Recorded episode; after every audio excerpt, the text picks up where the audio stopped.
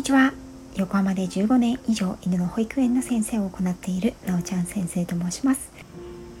はい本日は父と娘のヨーロッパ旅行記第18回目になります。こちらの旅行記は私の両親ですねの結婚25周年を記念して家族で旅行をヨーロッパを旅行した時のファミリーヒストリーになります。前半1回目から10回目を父が日記を残したもの。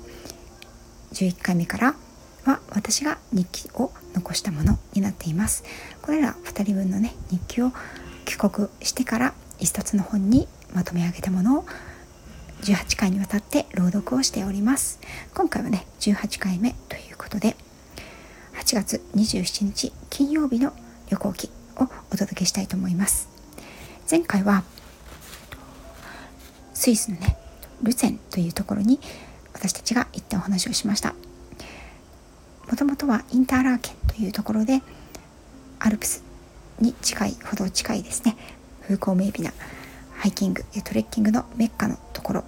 町なのでそこでちょっとしたね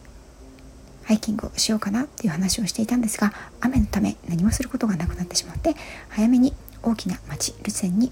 行ったの移動したのでした。そしてですねルツェン2日目となります。それでは始めていきたいと思います。私の旅行記としては第8日目になりますね。この父と娘のヨーロッパ旅行記は第18回目となります。前の配信以前の配信をね聞きたいよという方は「ハッシュタグ父と娘のヨーロッパ旅行記」で全て聞いていただきますのでもしご興味のある方は是非聞いてみてください。またですねモンブランパークさんが私が昨年にわたって配信をしてまいりました。104日間世界一周の船旅。配信を Kindle 本にしたものを1冊ずつ朗読をしてくださっています。そちらもよかったら聞いてみてくださいね。それではスタートしていきましょう。8月27日金曜日。雲の山ピラトスへ。朝6時40分弟のセットした目覚ましがけたたましくなって飛び起きる。早くも胸がドキドキしている。恐る恐るカーテンを開けて窓の外を伺う。辺りは未だ薄暗く雨は降っていないようだったが晴天とは程遠い空模様である。テレビで各地の天気予報を見ていると昨日は雨のために断念せざるを得なかったシェルトホルン法とユングラム予報がさんさんと朝日を浴びて神々しく輝いている中継が飛び込んできた「くう一日遅い」と一同歯ぎしり。半ば諦めがち焼けっぱちになりながらも朝食を済ませてホテルを出る。すると空には太陽。雲が多いものの青空も顔を覗かせ始めたではないか。おこれはいけるかも。と嫌顔にも期待に胸は膨らむ。大急ぎで荷物を駅のロッカーに入れ湖を横切る遊覧船乗り場へ。この船に乗ってピラトス山の麓登山電車の乗り場まで行くんだ。乗り込むと間もなく船は静かな朝の湖へと滑り出した。依然として雲は多いものの青空と太陽が湖水をきらめかせている。山あいに低く残った雲がまるで何かの生き物かのようにぽっかりと湖面の上に浮かんでいる様はとても不思議だ。ピラトスはどれだろうと湖を取り囲む高い山々を見回していると23度鳩場に止まった後に船はアルピナハシュタットの船着き場に到着した。ここから登山電車に乗るのだ。数あるスイスの登山電車の中でもここのものは第2番目に古い歴史を持ち傾斜角度は第1位を誇る代物。私たちは真っ赤な階段状の登山電車に乗り込んだ。箱根のケーブルカーなんて比較にならない。なんて言ったって一番下の乗客の姿が全く見えないのだ。私たちは上から3番目の席についていた。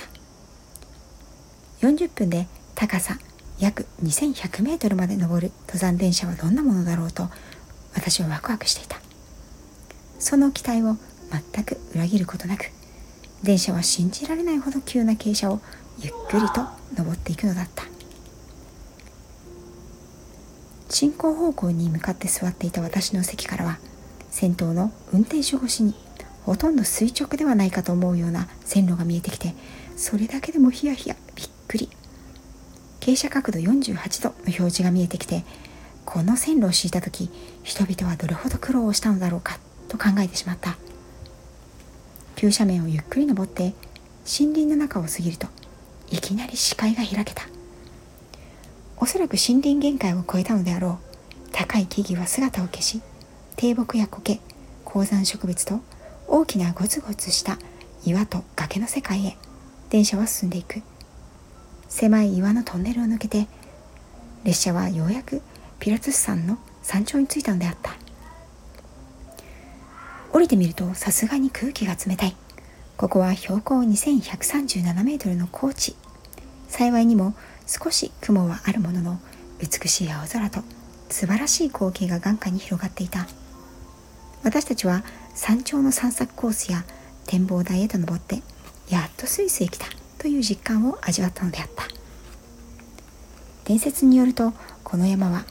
キリストを処刑したポンティオ・ピラトゥスの亡霊が出るという理由で近年まで入山が禁止されたというそんなおどろおどろしい伝説を真に受けることができないほど山頂付近に広がる大パノラマは素晴らしかった。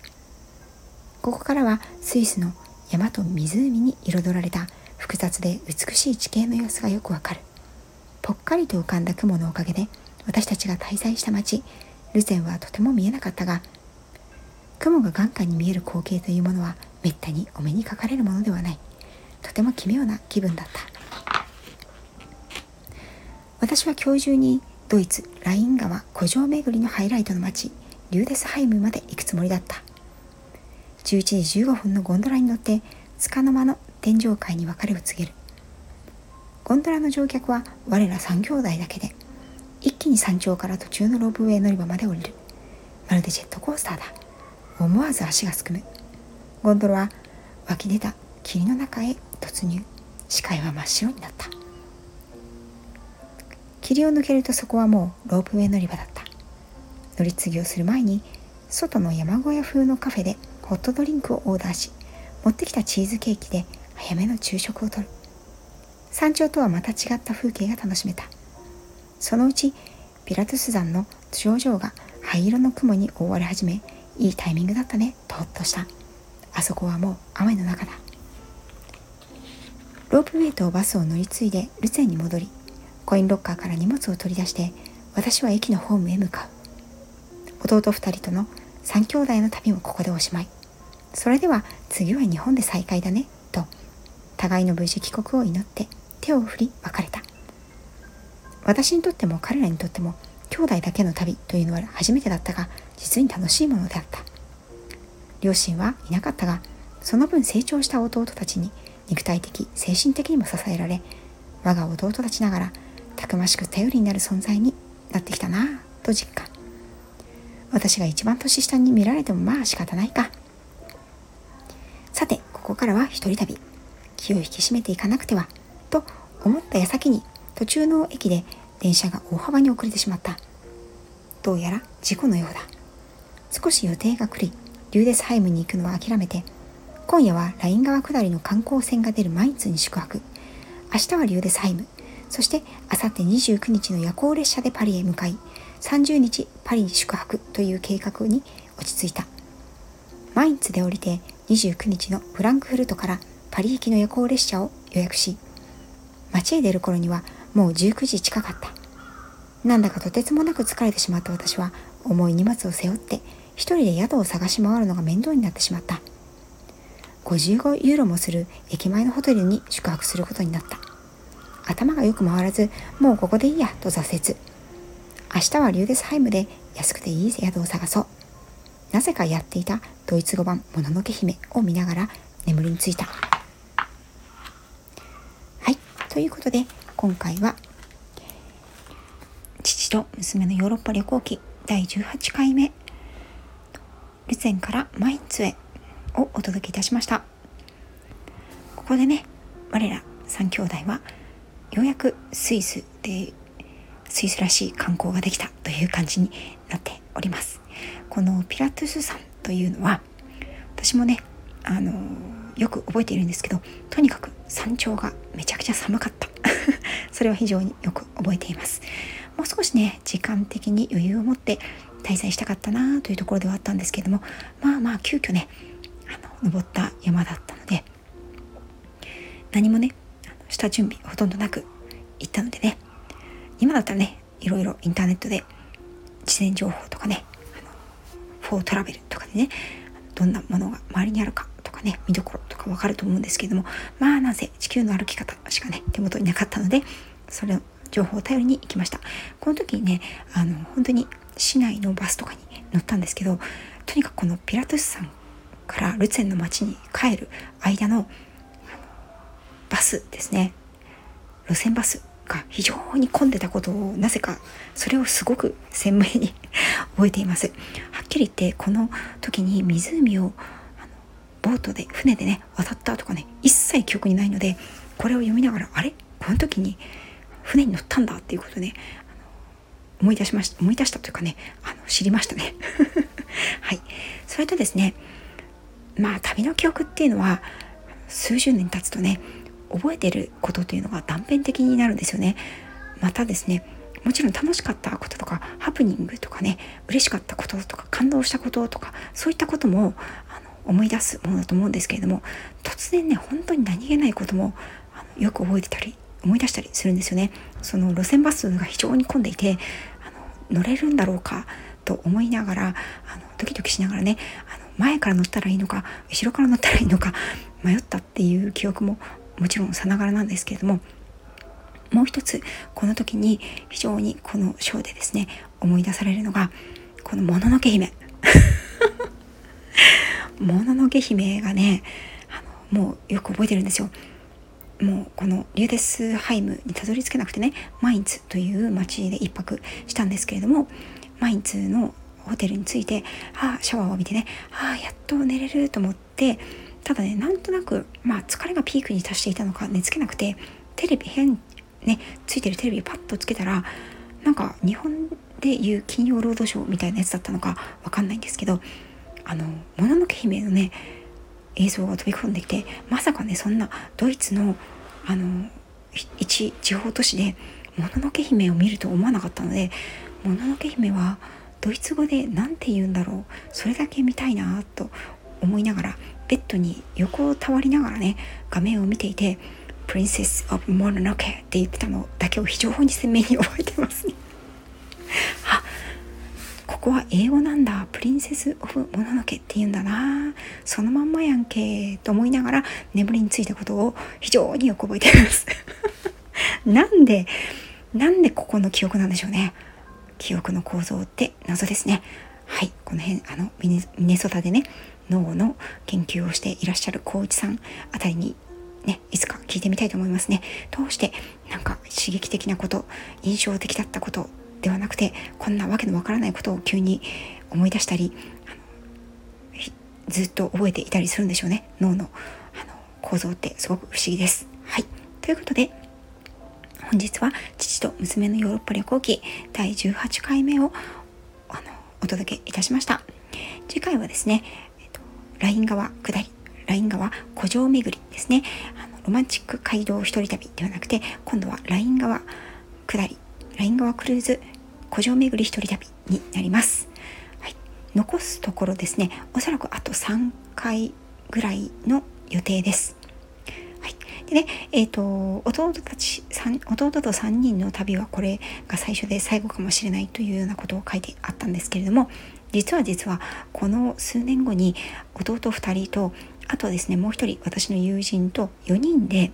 謎ですよね。これも謎だと思いますけどあの4人でですね再び旅行することがありました。弟と私の友達4人。どこへ行ったかというとインドです。これもまた謎ですよね。はいその時ね私はインド2回目。弟たち2人はインド初体験初体験でしたね。友達もインド初体験でした、えーと、その当時はですね弟、えーと、一番下の弟がタイの留学を終えて帰ってくる時だったかちょっと定かではないんですけれどもタイに留学をしていたんですねうちの弟は1年間。その時にうんとまあ、タイの南部のトランという非常に小さな町なんですけれどもそこに留学をしておりましてで私の友達私の友達というか正確に言うと一番最初に友達になったのは母なんですよねそれも謎ですよね。私と同い年ですからね彼女は。まあその辺は難しいことを省いてですね。えっと当時彼女がタイであの駐在のね旦那さんにくっついてタイにあの駐在していたんですね。駐在員妻をしていたわけです。はい、バンコクでね。そして、えーと、タイ旅行をその時も家族でタイを旅行してでバンコクに最後戻ってでバンコクから両親はまたまたまたこのパターンですね。両親はバンコクから日本に帰国。そしてそのままですね私とそのバンコクで落ち合った彼女。そして弟たち2人はそのままインドへ行くというまあこれもねあのむちゃくちゃな計画の旅でしたね。これも大変でしたね。はい。あのそれは1週間ぐらいだったかなと思うんですけれども1週間か10日間か忘れましたけど、まあ、そんなあのインドの旅もありました。ということでね、えーとまあ、インドの話は置いといて今回はドイツ、ね、スイスからドイツに入ったよというところで旅の様子を終えていきたいと思います。それでは今回も最後まで聴いていただきありがとうございました。